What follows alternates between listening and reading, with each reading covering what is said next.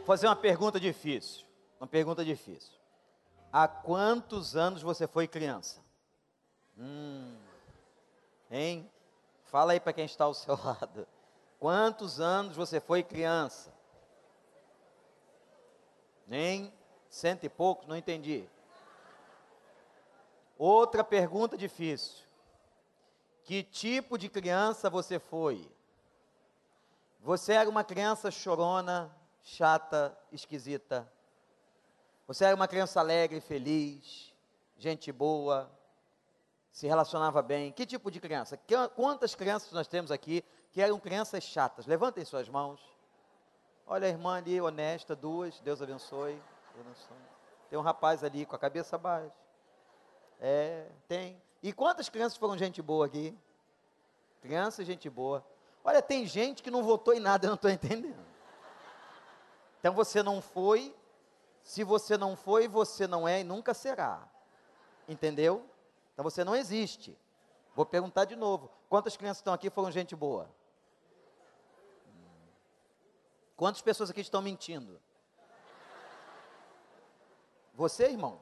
Está exonerado. Você está doido para ser exonerado desde sexta-feira. Você confessa publicamente que você está mentindo. Que isso, irmã Raquel? Deu um jeito nesse garoto? Não tem jeito, né? Pois é. E, e, e como é que eram os pais de vocês, hein, gente? Hum. Quem aqui apanhou de vaga de marmelo? Ixi! É isso tudo. Deu jeito. E de chinelo, quem apanhou de chinelo? Mas os psicólogos não deixam hoje a gente dar nenhuma palmodinha. Caramba! E quem levou pelo menos umas cinco palmadas em criança? Levanta a mão aí. Gente, nós estamos diante de uma rebelião. De gente rebelde, gente ruim, gente má. Eu era quieto. Não tem um jeito de ter sido uma criança quieta? Fala a verdade. Uma criança quieta, meu irmão foi muito quieto.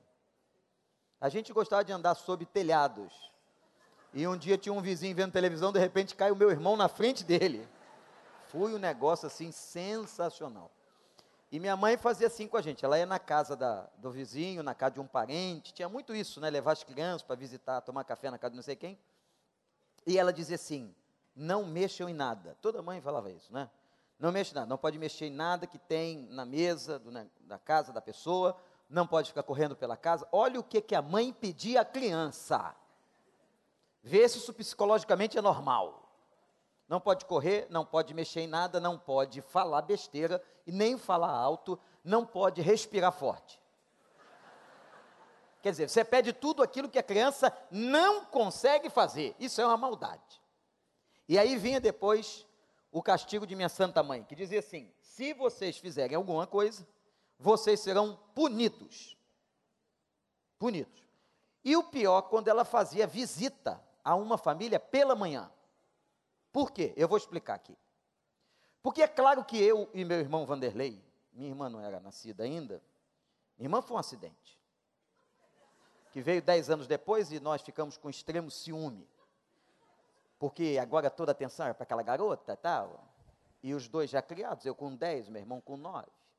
Eu já tinha tido uma manifestação de ciúme, por favor, está gravando esse negócio? Uma manifestação de ciúme quando meu irmão tinha nascido, porque eu tinha um ano e aprendi a andar.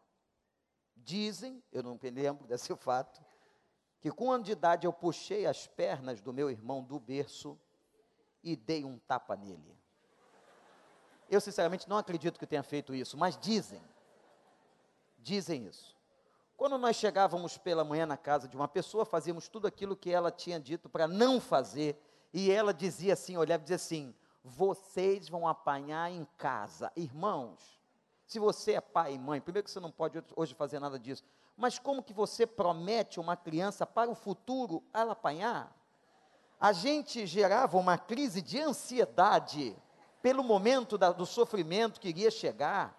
E olha, a partir daquele momento nós ficávamos ótimos.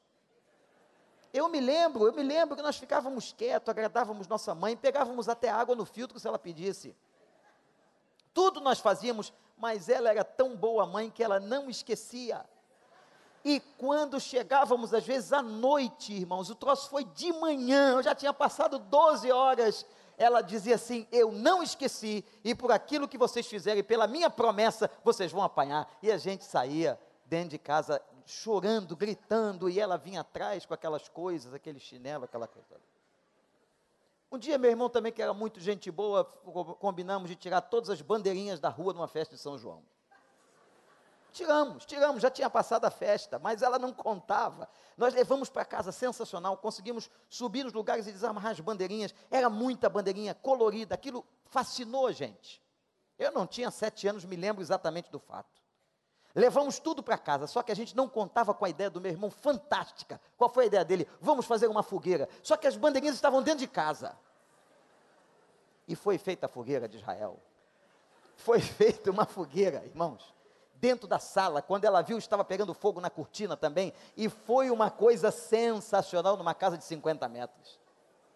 Vieram vizinhos com um balde d'água, com tudo, e as bandeirinhas pegaram fogo. Nós ficamos muito tristes. Única razão, porque as bandeirinhas se queimaram. Criança é gente boa, não é não? Como eu e você fomos muito gente boa. Então, lê comigo Mateus capítulo 18, porque nós pregamos sobre todas as áreas que se apresentaram aqui nos últimos cinco cultos e hoje vamos fazer a mesma coisa. Esse texto está em Marcos, Mateus e João. Ou, desculpa, Marcos, Mateus, Lucas. Não está em João. Mateus 18. Naquele momento, os discípulos chegaram a Jesus e perguntaram: Quem é o maior no reino dos céus? Quando uma criança colocou-se no meio deles, chamando uma criança e colocou no meio deles e disse: Eu asseguro que, a não ser que vocês se convertam e se tornem como crianças, jamais entrarão no reino dos céus. Portanto, quem se faz humilde como esta criança, este é o maior no reino dos céus. Quem recebe uma destas crianças em meu nome, está me recebendo. Mas se alguém fizer cair no pecado um destes pequeninos que creem em mim, melhor lhe seria amarrar uma pedra de moinho no pescoço e se afogar nas profundezas do mar. Que Deus tenha misericórdia e nos abençoe. Nesse momento, vocês vejam a imaturidade dos discípulos. No Evangelho de Marcos diz que esse episódio acontece em Cafarnaum, uma pequena aldeia aonde mais uma vez Jesus entra, a mesma aldeia que Pedro tinha sua família, sua casa, sua sogra morava ali. A mesma aldeia que muitas coisas aconteceram.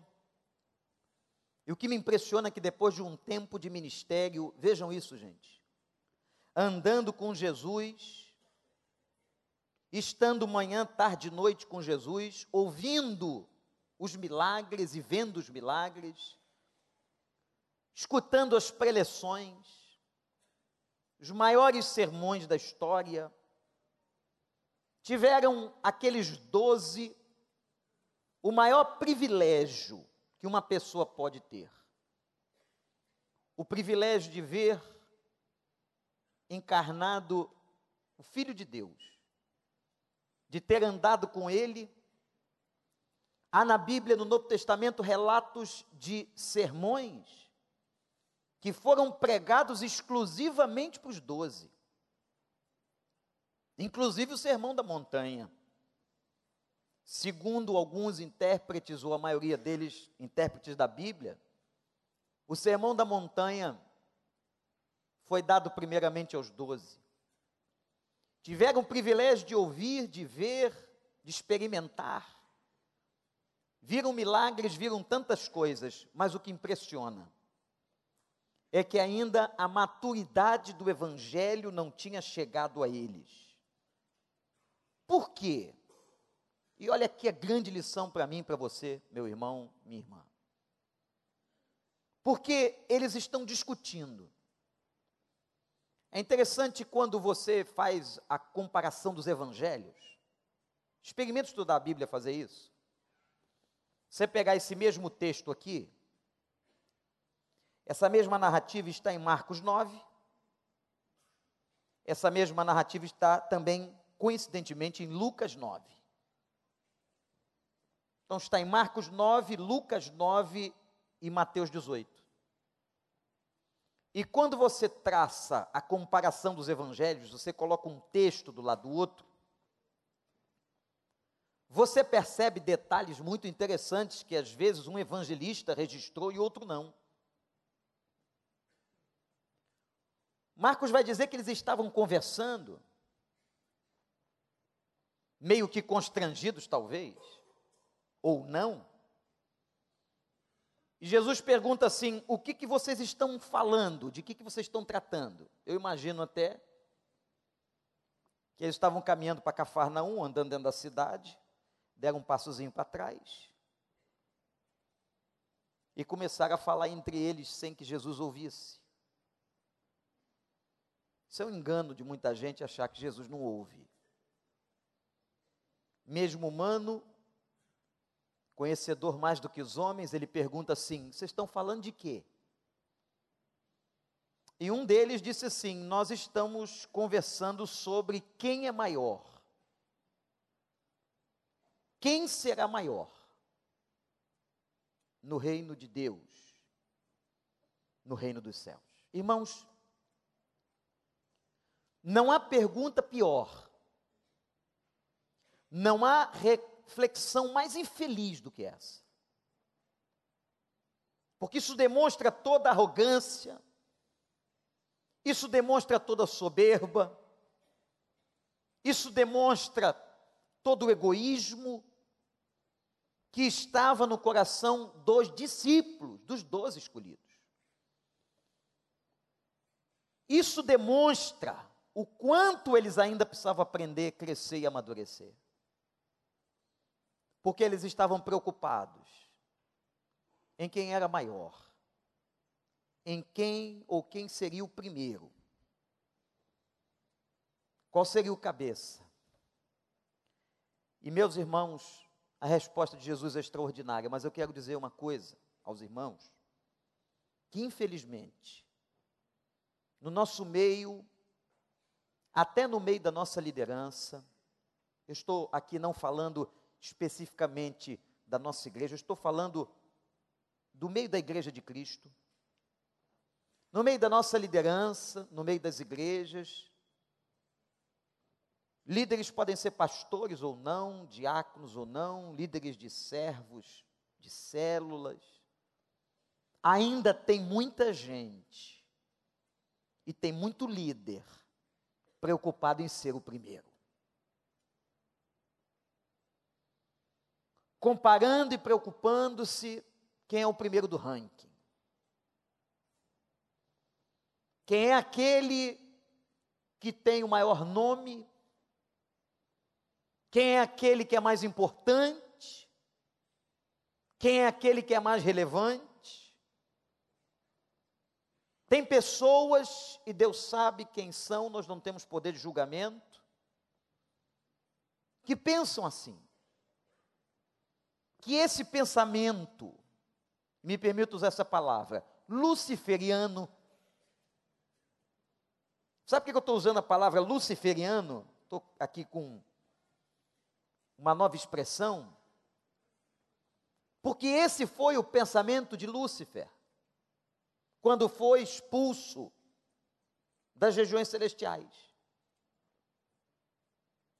Ezequiel 28, Isaías 14, quando narram metaforicamente a expulsão de Satanás ou de Lúcifer do céu, se tornando ele um acusador, um satânico. A Bíblia mostra que o pensamento dele, e aqui nós não podemos saber detalhes porque a Escritura não nos dá esses detalhes. O desejo, o pensamento deles de ser igual a Deus. Por que eu disse deles? Porque a Bíblia diz que Lúcifer arrastou uma legião de anjos e que um terço das hostes angelicais caíram. Irmãos, este é o maior mistério da teologia. Por quê? Porque nós não sabemos e não vamos saber aqui como que num lugar celestial, como que na habitação de Deus, como que um anjo que Deus criou e estava acima de outros porque havia uma hierarquia angelical, como entrou o pecado ali? Como é que eles desejaram ser como Deus? E por causa disso, esquecendo-se da onisciência, e essa sim pertence só ao soberano, há três coisas que só pertencem ao soberano, além de algumas outras, são as mais importantes: a onisciência, a onipresença e a onipotência. Aleluia. O que eu estou dizendo aqui é que só Deus é capaz de saber tudo, só Deus é capaz de estar em todos os lugares, e só Deus é capaz de ter todo o poder. Louvado seja o nome do Senhor. Você pode glorificar Deus por causa disso? Às vezes, algumas pessoas, por falta de conhecimento da Escritura, dão ao inimigo um poder de onipresença. Não, ele não é onipresente. Onipresença é do Espírito de Deus. Ele não é onipotente, muito, muito longe disso. Inclusive, quando Jesus Cristo chegou a Gadara, eles tiveram, diz a Bíblia, que se curvar diante dele, pedir-lhe autorização para entrarem nos porcos. A onisciência, dita pelo próprio Jesus, pertence só ao Pai. E naquele momento ali, diante daquela soberba, diante daquele desejo, Lúcifer é expulso do céu e arrasta um terço das hostes angelicais. Como é que isso aconteceu? Como é que esse pecado entrou no coração? Como é que isso se estabeleceu? Nós não sabemos. Agora eu prefiro ficar com Deuteronômio, que diz que há mistérios que só a Deus pertence ao homem não foi revelado. E me lembro também do apóstolo Paulo dizendo que um dia, um dia todas as coisas serão reveladas. Louvado seja o nome do Senhor. Quando chegou no Éden, o pecado se repetiu. A mesma coisa se repetiu. Qual foi o pecado de Adão e Eva?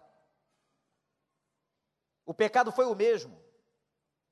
Qual foi a proposta de Satanás na serpente para Eva.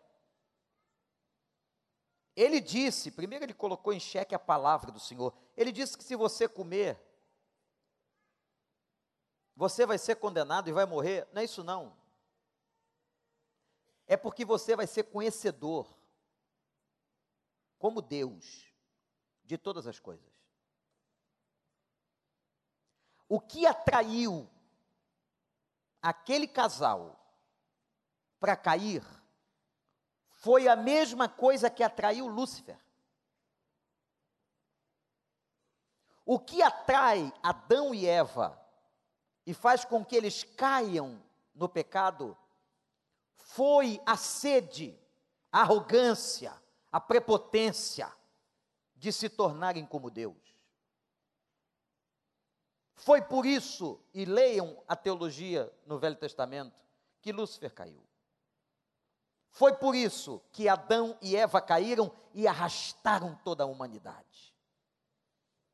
A ilusão, a mentira, a prepotência, pensarem de ser como Deus. Os imperadores romanos, nos dias de Jesus, queriam ser chamados de Senhor. Era um império tão grande, tão rico, tão poderoso. Um exército tão imbatível que eles diziam e queriam ser chamados de senhores. Mas eles perderam a vida. E como diz Apocalipse, é só o Senhor, único, suficiente, digno de toda honra, de toda glória e de todo louvor pelos séculos dos séculos. O pecado de Lúcifer, o pecado de Adão e Eva, é o nosso pecado. Quando nós queremos buscar, ainda que cientificamente, a tentativa de produzir um ser humano, de clonar uma pessoa, essa vontade de ser Deus. E é tão interessante.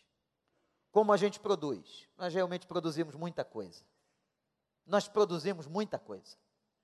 Nós temos uma tecnologia fantástica. Teve aqui pessoas que trouxeram os seus celulares. Miquel mostrou aqui o celular, aplicativos, um software avançado, uma eletrônica extraordinária. Mas é interessante que o que a gente não consegue fazer é a matéria-prima. A gente não consegue. Você chega no mercado hoje e você encontra todas aquelas bebidas feitas artificialmente, em laboratório, pesquisadas, mas a gente com a água só consegue colocar no copo. O homem não é capaz e não sabe como é que faz isso aqui. Ele não sabe como é que faz a matéria-prima que usam para os remédios. Ele não sabe criar do nada uma árvore. Ele precisa da semente da outra árvore. Ele não consegue. E esse homem arrogante, esse homem nega Deus, esse homem é prepotente. Mas graças a Deus, porque é um povo que está aqui hoje, espalhado pela terra também, que crê num Deus Criador, e sustentador de todas as coisas. Louvado seja o nome do Senhor. E agora, para nossa surpresa, os discípulos querem repetir o mesmo pecado de Lúcifer, o mesmo pecado de Adão, de Eva e de muita gente no meio da ciência. Quem vai ser maior? Quanta gente buscando na competição ser o maior. Nesse mundo corporativo, competitivo, quantas pessoas querem ser o maior? Quantos líderes religiosos querem ser o maior? E é nesse momento que Jesus pega uma criança. E o texto diz que a criança foi colocada no meio deles. Olhem para suas Bíblias. Versículo 2: Chamando uma criança, colocou-a no meio deles e disse: Eu lhes asseguro, Jesus, eu lhes asseguro, que a não ser que vocês se convertam e se tornem como uma criança ou como crianças, jamais entrarão no reino dos céus.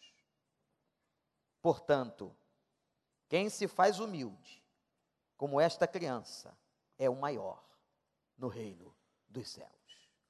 Como diziam os antigos, um tapa de luva de pelica. Vocês querem ser maiores? Humilhem-se. Querem ser maiores? Olhem para essa criança. Nós podíamos aqui enumerar características da área infantil, do tempo de uma criança, do tempo em que nós, mais ou menos até os 12 anos, vivemos a nossa infância, a primeira, a segunda, a terceira, do nosso desenvolvimento básico. Nós podíamos aqui descrever várias características de uma criança. Mas eu quero nessa noite apenas ressaltar três. A primeira delas é uma característica muito interessante que a criança tem, que é a sua simplicidade e a sua pureza. Há um texto dos evangelhos comparativos, quando parece que a criança que Jesus coloca no meio é uma criança muito pequena. Alguns acreditam ser até uma criança de colo. E nós sabemos, pelos estudos científicos, que uma criança vai se desenvolvendo. Me lembro quando fiz minha dissertação de mestrado em psicologia, pesquisei o desenvolvimento da criança. Com base nos estudos de Piaget, um grande francês que estudou a criança, a gente pode ver que a criança vai se desenvolvendo na sua cognição. A minha dissertação tentava mostrar alguma coisa contrária ao que dizia, por exemplo, a própria psicanálise. De que o ato religioso na cabeça da criança era uma infantilização. E que essa infantilização perdurava até a idade adulta. E por pesquisa científica que Deus me deu o privilégio de fazer, que depois de alguns anos, levado pelos meus mentores e professores, chegou à Espanha num grande debate de um congresso na Europa. Ficou provado cientificamente, por essa dissertação, que a fé de uma criança se desenvolve como se desenvolve o pensamento racional. Que coisa linda! Não, a fé não é uma estupidez. A fé não é a infantilização do adulto. A fé não é a busca por um pai que já morreu, como eles dizem. Não! A fé se desenvolve. A fé de uma criança vai crescendo. Deixai vir a minhas criancinhas, porque das tais é o reino dos céus. Ai, quem impede uma criança de ir a Jesus? Quem pode impedir uma criança de ir à igreja? Quem pode impedir uma criança de ter uma experiência com Cristo? E elas têm uma pureza que falta às vezes a muitos de nós elas são simples, elas são puras, porque a cognição não está totalmente formada, o entendimento na consciência não está totalmente formado. Elas são facilmente enganadas por causa da pureza. Elas são facilmente manipuladas por causa da pureza. A pureza que é a imagem, inclusive, de seres que não entendem e não conhecem a lei, e por não conhecerem a lei, por não terem cognição para conhecerem a lei, não entendem o que é pecado. Por isso que acreditamos piamente que uma criança que parte precocemente está nos braços do Pai. O reino de Deus é feito de crianças. E nós, se quisermos entrar nele, temos que ter essa pureza essa santidade, essa simplicidade que habita no coração de uma criança. O arrogante, o avarento, o metido, como a gente diz, como é que vai entrar no reino? Como é que vai entrar no reino quem não tem humildade para se curvar diante dele? Como é que vai entrar no reino um coração que não se quebranta? Como é que vai entrar no reino um orgulhoso? Como é que vai entrar no reino uma pessoa que não tem humildade. E quem tem uma criança em casa, já teve, sabe, da pureza. E como elas facilmente são conduzidas. E elas conseguem assimilar muito mais do que nós. São maleáveis. E elas têm um negócio que mata pai e mãe. Pai e mãe é pecador velho criança é pecador novo. Se eu perguntar para você uma matemática espiritual muito simples, quem pecou mais? O pai ou o filho? Não acredito que não ouvi nada. Vou perguntar de novo. Estou até pensando se vocês estão prestando atenção em mim. Quem pecou mais, o pai, a mãe ou a criança? Por que, que as mulheres disseram logo pai? Hum? Vou perguntar para os homens: quem pecou mais? O pai, a mãe ou a criança? Oh, agora, Pastor Paulo, as vozes dos homens estão fracas aqui. Nós temos que fazer um trabalho com esses rapazes. É claro que quem pecou mais foi o pai e a mãe. Vocês querem ver o que acontece?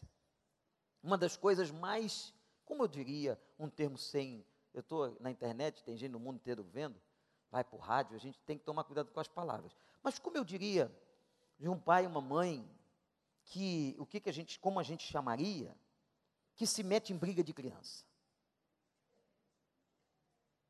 Se mete em briga de criança. Que toma o partido. E criança, não, não pode ofender meu filho. A criança tem três anos. Três. E ela brigou com a outra criança de quatro. E o pai e a mãe, cheios de problemas.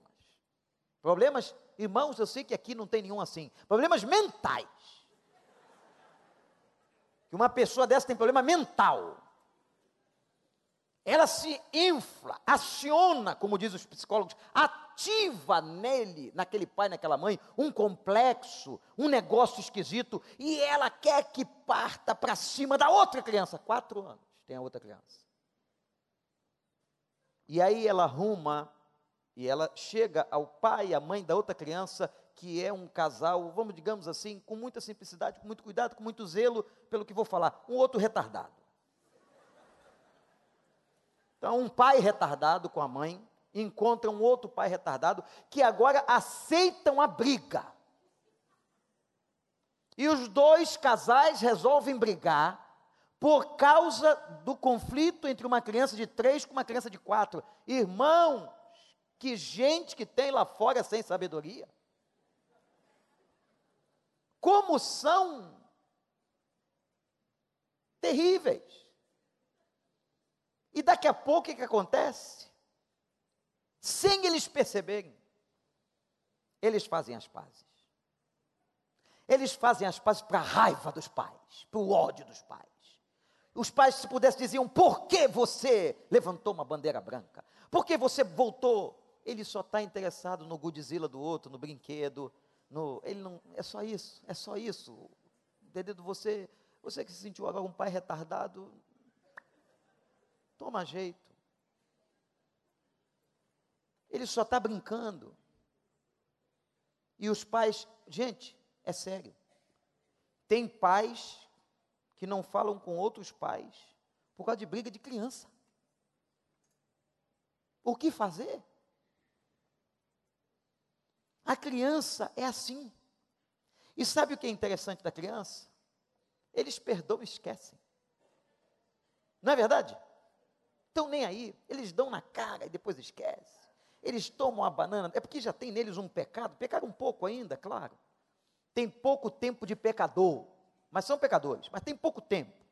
Então não tem muita experiência como a gente de pecar. Então eles vão, eles pegam a banana do outro, eles pegam o quê? E pegam o brinquedo e dá tapa na cara, mas daqui a pouco eles se agarram. Brincam, brincam. E os pais com cara de quê? Retardado. Então, por favor, quando olhar para uma criança, ver a pureza, ver a simplicidade, ver a facilidade que a criança tem de perdoar. Olhar para uma criança e eu fico preocupado, irmãos, com uma pessoa que está na igreja, não é, não é de você que eu estou falando, eu estou falando numa hipótese, de uma maneira genérica, uma pessoa que está na igreja e não gosta de criança eu vou perguntar: tem alguém aqui, olha bem para mim, que porventura ousa levantar as mãos, que não gosta de criança? Levante sua mão. Será agora mesmo repreendido? Não é possível. A sensação que eu tenho é que aquela pessoa nasceu daquele tamanho. Você nasceu desse jeito? Você não foi criança? Hein? Como você não gosta de criança? Gente que não gosta de criança não gosta da vida. Quem não gosta de uma criança, e o mais terrível, que tem gente ensinando por aí, que a gente tem que matar as crianças. Tem gente ensinando por aí que tem que expulsar do ventre de uma mulher uma criança viva. Mas sabe o que é interessante? O que eu acho a maior incoerência da sociedade contemporânea, nós estamos numa defesa ferrenha dos animais e olha, eu estou dentro. A gente protege o cachorrinho, o gatinho, o leãozinho. Se alguma coisa é feita com a foca, vai todo mundo para cima. Se pegarem aqueles ovinhos lá da Bahia, do projeto Tamar, vai todo mundo para cima. E a televisão mostra. E todo mundo fica indignado. A imprensa fica indignada. E eu também fico indignado. Mas eles querem tirar os ovinhos que estão na barriga das mães. Essa é a sociedade nojenta que a gente está vivendo. Mas nós estamos aqui para pregar a vida. E a vida é a palavra. E nós não compactuamos com aborto e com crime. Nós não compactuamos. Se você não concordou, coma menos em casa. Nós não compactuamos com isso.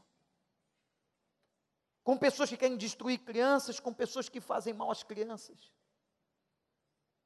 Com pessoas que estão por aí violentando crianças. Nem bandido gosta de pedófilo. Se o bandido quando chega na prisão. Parece até aquele texto.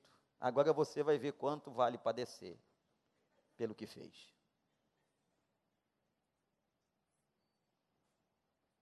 Tem outra coisa da criança que eu queria deixar aqui. Não só a pureza, essa coisa simples, mas a, o vigor. Gente, que é coisa melhor do que criança elétrica? Veja, criança corre e ela não sabe para onde está correndo, nem você. Ela corre, parece que é um comando, um chip que ela recebeu. E ela sai correndo, é muita energia. E às vezes ela, ela pula, pula. Se eu mudasse de qualquer ambiente diferente e levasse o Gabriel para aquele outro ambiente, ele tinha um rito terrível de energia. Ele pulava em cima das camas. Se o lugar tivesse três camas, fosse um hotel com duas camas, três camas, ele pulava e ficava aquela pulação. Uma coisa impressionante, ele ficava tão feliz com aquele ambiente esquisito que ele estava, que ele não conhecia, que a maneira de conhecer era assim, ele pulava. O menino está pulando por quê? Não é verdade, gente? Eles pulam, eles correm, eles se movimentam, eles são agitados. Eu imagino, doutora Anúbio, o seu consultório, o consultório dos pediatras. Doutor Henrique está aqui. Deve ser um negócio sensacional. Eu jamais seria um pediatra, mas é bonito.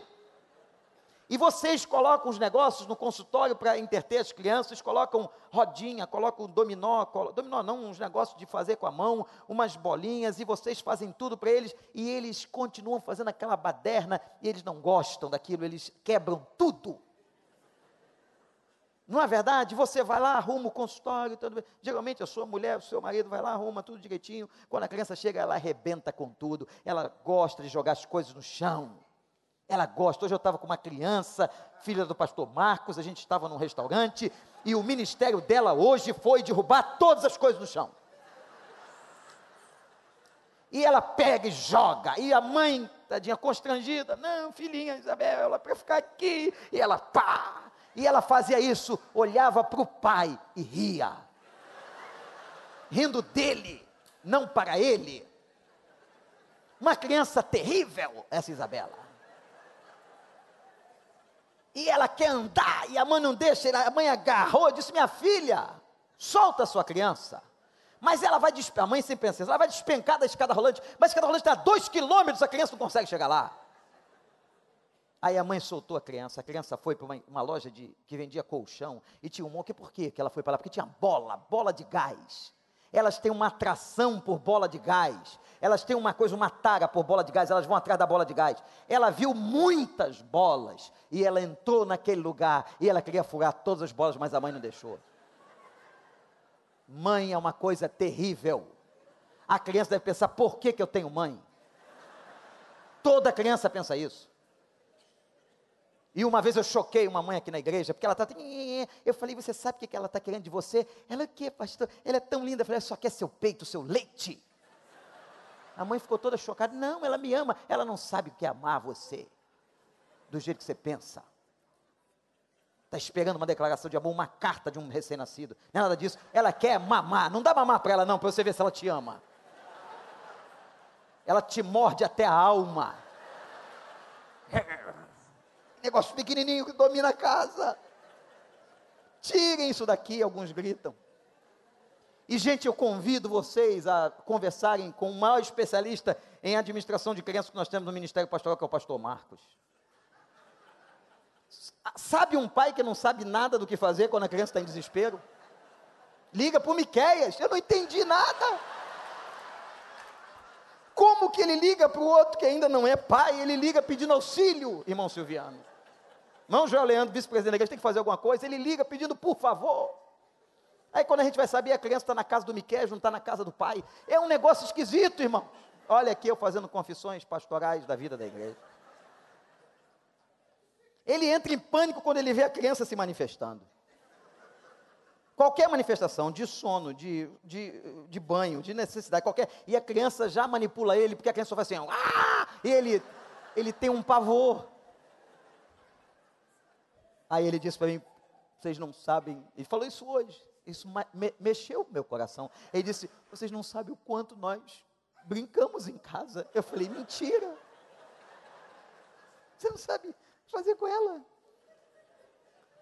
Criança é um negócio sensacional, cheio de vigor. Agora, gente, você quer ver uma criança? Que é a coisa mais triste de uma criança quieta? Sabe por quê? Só tem uma condição de criança quieta, doutor. Se ela está doente. E não tem ninguém, não tem coisa mais triste de uma criança doente o desespero, porque elas não sabem, às vezes, expressar direito. Algumas não sabem ainda falar, só sentem a dor, só sentem os efeitos. Não reclama não quando teu filho estiver correndo. Está correndo, está quebrando em casa, está fazendo bagunça. Sim, que faça na sua, não precisa levar lá em casa, mas faça na sua. A gente se encontra em outro lugar. Agora, se ele estiver fazendo, louve o nome do Senhor. O nome disso é energia. E que nós aprendamos com as crianças essa energia, essa vontade de viver, de fazer, de ser. Gente, Jesus está dizendo: se façam como uma criança. É claro que nós, já estragados, tem muita gente aqui que já está estragando, né? é, é, é dor em tudo é dor em tudo. Por exemplo, eu já não consigo mais ficar pregando mais de muito tempo, porque fico com dor aqui em algum lugar. Eu já fiquei muito tempo. Isso é bom porque é um relógio para o pastor, é porque o pastor corta o sermão. Agora está doendo aonde? Dói, não dói? Tem um negócio doendo em você. Tem um negócio que está estragando. Tem um negócio dando defeito. Mas, gente, apesar dos defeitos que a gente dá, a gente não pode deixar em nenhum momento de adorar, de louvar e de servir ao Senhor. Aprenda com a criança, dentro das tuas possibilidades. Quando eu vejo aqui, e já aconteceu semana passada ou retrasada, de uma cadeirante servindo ao Senhor, de um surdo mudo servindo ao Senhor, de uma pessoa com as suas deficiências, com a sua pobreza, que não nasceu e não teve muita coisa que a maioria que teve, servindo ao Senhor. Que a gente busque esse exemplo de energia. Que tem muito adulto que parece que já morreu. Que não tem movimento, que não tem vida, que se entregou a essas doenças modernas que estão aí, que são verdadeiras. Mas, meu irmão, minha irmã, reaja reaja. Você pode transmitir isso para quem está aí pertinho de você? Diz assim para ele, ó, reaja, reaja. Opa, olha, eu estou vendo, eu estou vendo mulher dizendo para o marido, reaja. Eu não quero me meter nisso agora. Eu vi uma ali pegando no braço, reaja. reaja. É, chegam essas queixas no gabinete, irmãos. Pastor, meu marido, a pessoa não fala, mas meu marido. Fala, irmã, meu marido. Né? Mas o que, que é, pastor Paulo? Meu marido, meu marido. É energia, pastor, falta energia. Aí, então vamos orar pela energia, Senhor, enche de energia, dá um, to, um choque de tomada. Reaja. Sai desse lugar, sai desse cansaço, sai dessa situação, vai buscar uma ajuda médica, vai buscar uma ajuda terapêutica, mas olhe as crianças e na tua limitação, mesmo com um corpo já meio estragado, com algumas deficiências, Deus espera de nós que sirvamos ao Senhor com alegria. Amém, igreja? E para terminar, criança tem pureza, criança tem energia. E terceiro, criança tem futuro. Criança tem esperança. E hoje não foi por acaso que no último culto de celebração dos 31 anos da igreja, nós trouxemos um ministério de criança para cá. Sabe por quê, irmãos? Isso me dá uma alegria profunda de saber que a igreja não vai acabar em nós. Que se um dia nós partirmos e Jesus não tiver voltado, a igreja do Senhor permanecerá. Amanhã, aqueles que estão aqui liderarão células, pastor Marcos. Aqueles que estão aqui, pastor Miquel, irão liderar a adoração, irão estar cantando e tocando os instrumentos. Alguns estarão pregando. Pastor Clóvis, alguns serão missionários nos campos missionários. Pastor Rogério, amanhã algumas dessas crianças vão aconselhar. Pastor Tiago, alguns desses vão batizar outros e serão pastores. E serão líderes na igreja. Pastor Paulo, alguns que estão aqui vão liderar a área de família da igreja. Louvado seja Deus. Pastor Joel, alguns vão trabalhar na capelania do Exército da Marinha da Aeronáutica e das igrejas. Quando nós olhamos para estas crianças, nós lemos futuro. Futuro. Uma igreja que não tem criança, não tem juventude, como ela pode vislumbrar o futuro? Nós temos crianças, louvado seja Deus, isto é o futuro. E elas têm uma coisa linda porque tem futuro, elas têm uma esperança. Ah, como tem esperança. Elas falam do amanhã como se o amanhã fosse hoje. Já chegou, papai. Já chegou. Pai, e quando que eu vou ganhar aquele presente? Aí você diz assim: é no Natal. E como é que vai ser? Vai entrar pela chaminé e vem o Papai Noel. Você diz isso para o pequenininho. Aí tem um crente, mais cascudo, radical. São Nicolau é do demônio. Esse pai faz tanta besteira e está preocupado com a fantasia de criança, com o negócio do, do tal do, do Papai Noel. Na minha casa não entra Papai Noel. É brincadeira, pai. Olha para cá, é brincadeira. Não tem não. É fantasia de criança. Aí você fala para ela, vai entrar pela chaminé. Ah, não tem chaminé, vai entrar pela janela. Ela vai lá, coloca o sapatinho.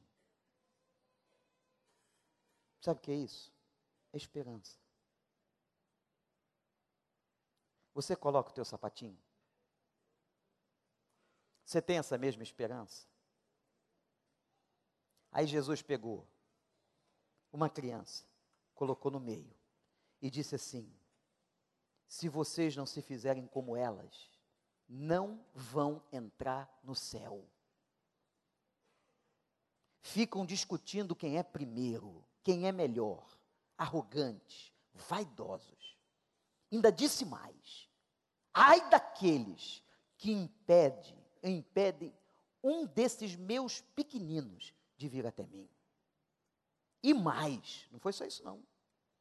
Ai daqueles que escandalizarem, que fizerem cair ou tropeçar um desses meus pequeninos. E alguém deve ter perguntado: como assim, Senhor? Como assim? Porque quando vocês fizerem a eles, vocês estão fazendo a mim. Você sabe quem é o maior guardião de criança? É Ele. Ai daquele que toca numa criança. Ai daquele que maltrata uma criança. Ai daquele que viola uma criança, que abusa de uma criança. Ele não cairá somente na mão, nas mãos dos homens, ele cairá nas mãos de Deus. Eu imagino que aquele momento foi tão constrangedor. E eles devem ter falado o seguinte: vamos parar com esse papo de perguntar quem é maior. Porque o mestre acabou de colocar uma criança e dizer que a gente tem que ser puro como uma criança. Tem que ter o vigor de uma criança e fazer a obra e servir o Senhor. E tem que ter um coração cheio de esperança e cheio de fé. Que o Senhor nos ajude. Que o Senhor abençoe as nossas crianças. Que o Senhor abençoe você. Que talvez possa nem gostar de criança. Que aprenda. Aprenda a amar uma criança. Um coração que não ama uma criança é um coração doente. E você pode até não ter tido filhos.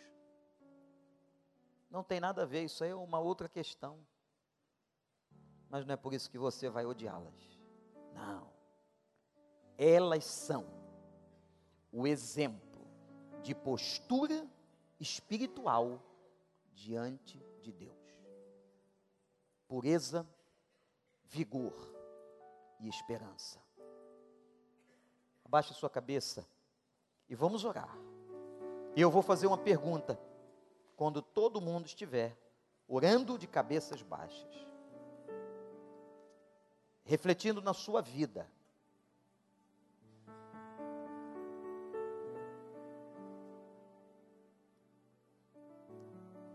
A pergunta é: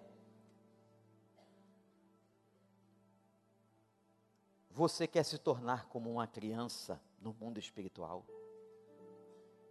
Você quer confessar que você quer ser mais puro, mais vigoroso, mais esperançoso e cheio de fé. Você quer dizer para Deus que você aceita esse convite para se tornar a pessoa que agrada o coração de Deus? Se você quiser, só se quiser, eu vou orar pela sua vida e pedir a Deus que te abençoe. Se você quiser ser como uma criança, para que possa entender o reino dos céus e nele entrar. Levante uma de suas mãos e diga: Eu quero, pastor.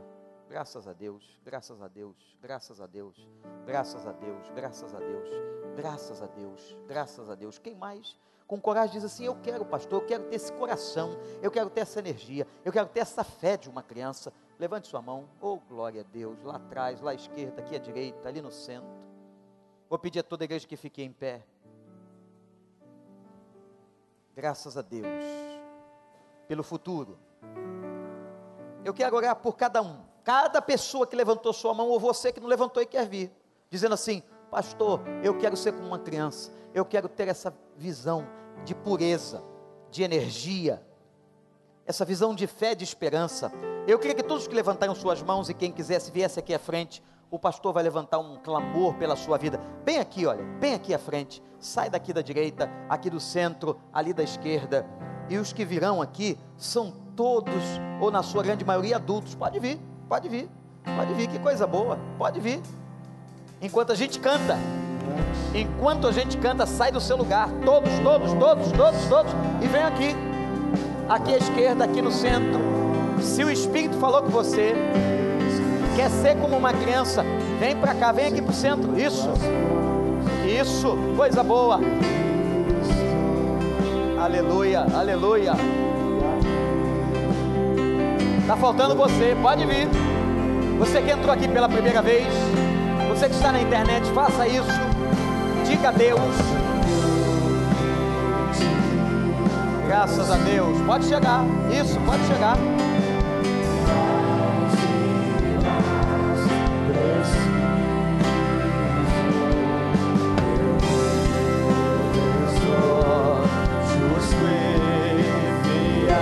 Graças a Deus.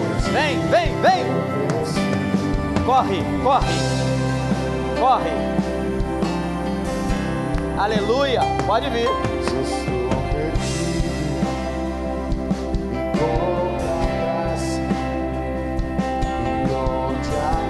Pode vir.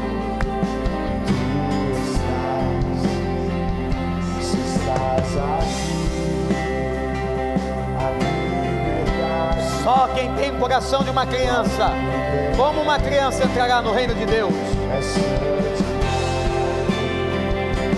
Aleluia.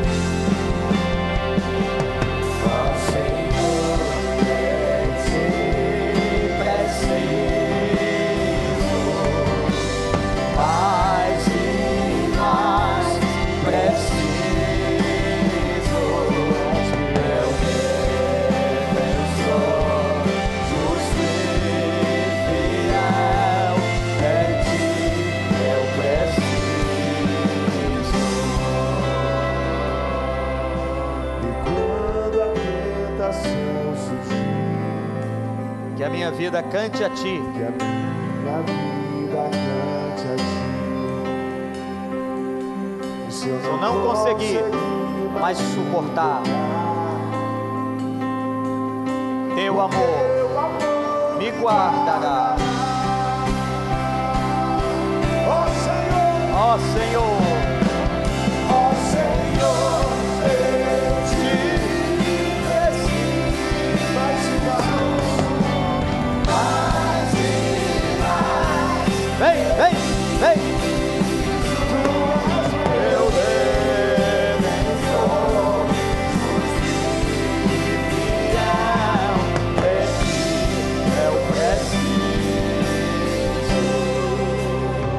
Pastor Miquel, eu sinto no coração agora o desejo de fazer uma coisa aqui. Se tem algum pai aí, alguma mãe com filho aí ao lado, ou que você gostaria de entregar esse filho nas mãos do Senhor, por alguma razão, eu não vou entrar em méritos aqui, alguma questão da sua casa, se você quiser, nós vamos cantar a última parte desse cântico, a última vez, e depois vamos orar. Venha num gesto simbólico de entrega do- da sua criança, do seu filho, da sua filha nas mãos do Senhor. Podem vir, é a última parte dessa canção. Graças a Deus. Quando a tentação surgir, Graças a Deus. que a minha vida Quem estiver com crianças, pode trazer suas crianças. Se ela está aí com você, seu adolescente, seu jovenzinho. o Ótimo, graças a Deus. se eu não conseguir mais suportar, o teu amor me guardará. Isso. Ó Senhor, eu te preciso. Mais e mais.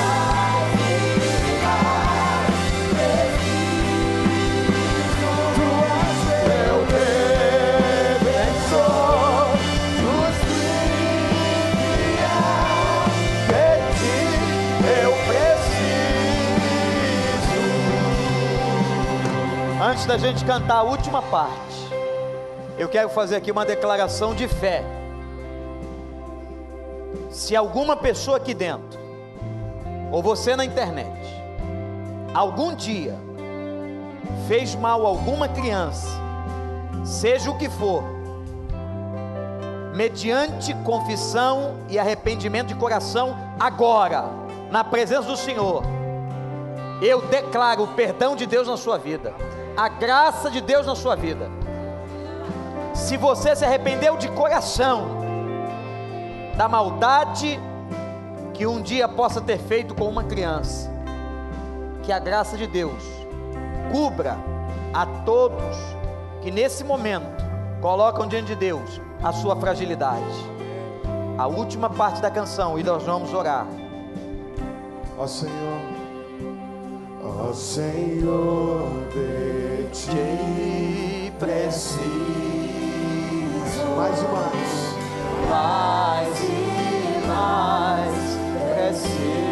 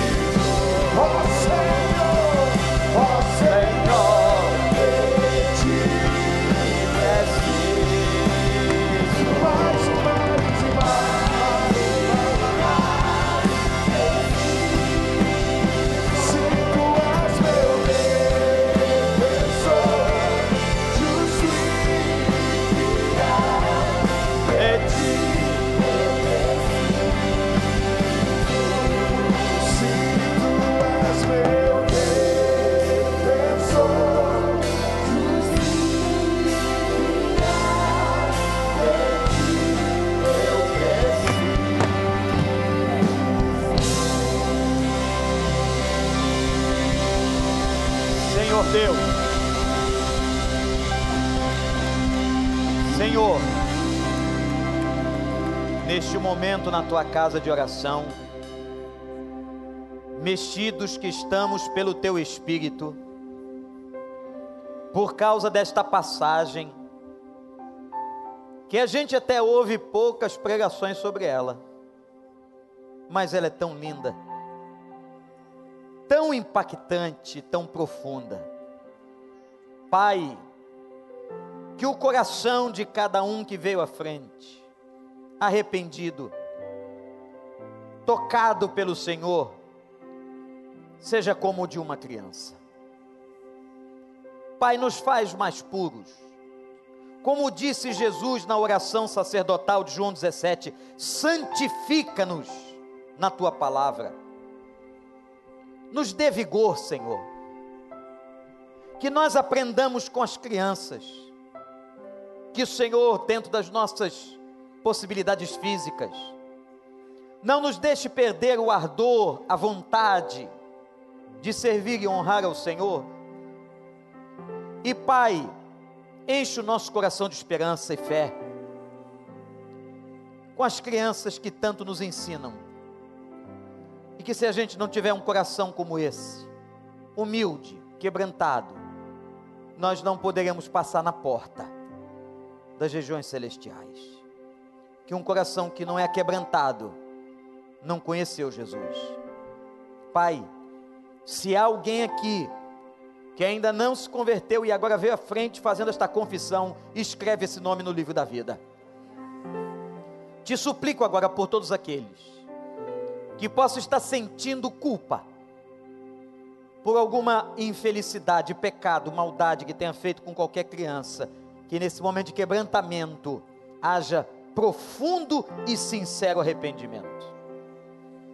Pai, eu te peço ainda, por cada criança que está aqui, cada pai e mãe que trouxe, cada avó, avô, tio, tia, trouxe a criança ao altar, aquelas que estão lá no nosso ministério Recriança, aquelas que são nossas estão em casa, netos, filhos, filhas, Pai, abençoa, como o Senhor abençoou as crianças, e declarou que elas não fossem impedidas de estar diante do Senhor. Abençoa cada criança que agora nossa cabeça se lembra, nossa mente traz a luz, abençoa de graça maravilhosa sobre a vida dessas crianças. E que elas continuem crescendo como cresceu Jesus, em graça, na tua presença, em estatura física, emocional, espiritual. E Pai, nós te louvamos, porque sabemos que se o Senhor não voltar, a igreja do recreio continuará. Nós vamos partir, mas essas crianças, hoje crianças, estarão na liderança, na frente, e com seus filhos, levando a tua obra até o dia final. Meu Deus, meu Pai, abençoa as nossas crianças, abençoa as pessoas que, quebradas diante do texto, se colocam como criança na tua presença, em nome de Jesus. E todo o povo de Deus que concorda com a oração diz: Amém.